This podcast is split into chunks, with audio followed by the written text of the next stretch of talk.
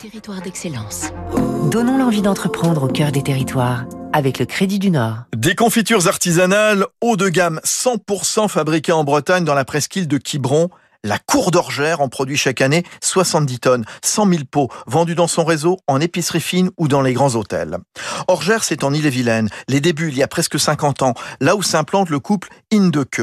Des scientifiques parisiens qui changent de vie pour proposer sur les marchés des produits de leur ferme. Lait, fromage, gâteaux artisanaux et confitures inspirées de recettes locales à partir des fruits du verger familial.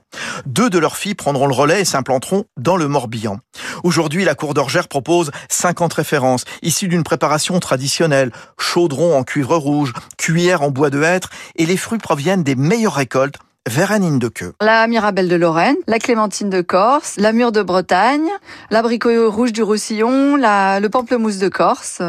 Alors ça va du local juste à côté jusqu'à euh, l'autre bout du monde puisqu'on travaille aussi les fruits exotiques. La mangue, le fruit de la passion, la goyave. Là, il y a une, une fidélité. On a des producteurs avec lesquels on essaye de travailler euh, le plus souvent euh, ensemble. Et chaque année, un parfum éphémère. Pour les fêtes de fin d'année, ce sera poire au caramel de clémentine avec des zestes de citron vert. La Cour d'Orgère est ce qu'on appelle une entreprise inclusive. Elle fait travailler des personnes handicapées pour éplucher, découper les fruits et étiqueter les pots de confiture. C'était Territoire d'excellence sur Radio